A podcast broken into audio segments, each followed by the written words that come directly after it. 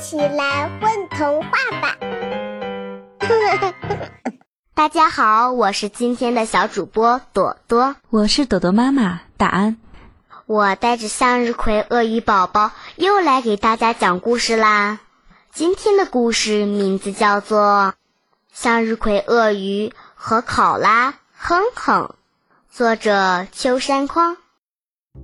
向日葵鳄鱼是一条长得像向日葵一样的鳄鱼。向日葵鳄鱼是一条悠闲的鳄鱼，它一天到晚总是笑呵呵的。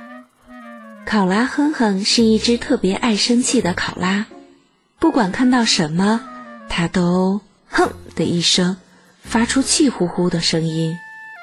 可向日葵鳄鱼和考拉哼哼却是一对儿非常好的朋友，他们最喜欢一起散步了。哈哈哈哈！哼哼哼哼！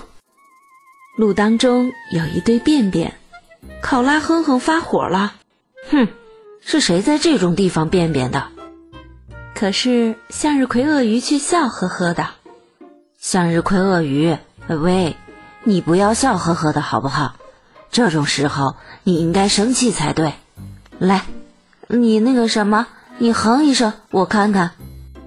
于是向日葵鳄鱼也哼了一声。哼，他们走了一会儿，看到树上有一群小鸟正在用好听的声音唱歌。向日葵鳄鱼笑呵呵地看着小鸟，可是哼哼却一脸的怒气。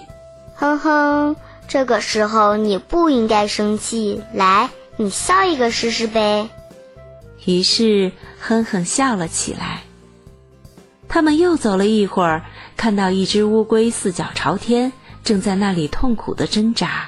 这种时候，当然是应该生气了，向日葵鳄鱼。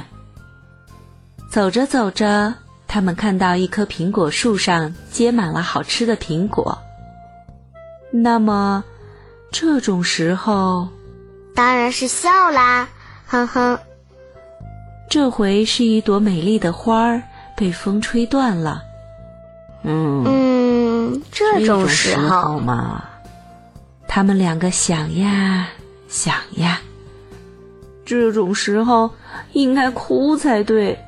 哎，向日葵鳄鱼和哼哼回头一看，身后站着一头伤心的鹿。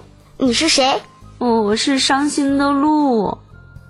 于是他们几个就一边看着断了的花儿，一边哭了起来。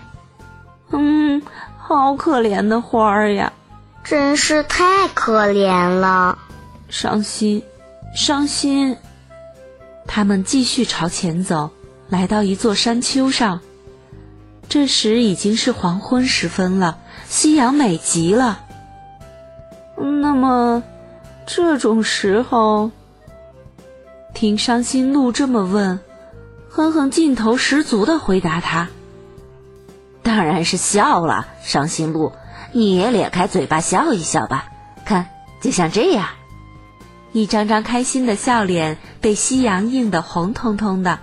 回家的路上，月亮姐姐撑起了一把巨大的伞。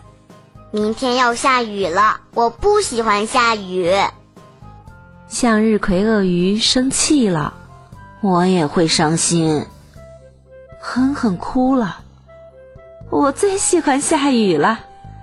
伤心鹿笑了，不过我们明天见面时肯定会笑的。向日葵鳄鱼说。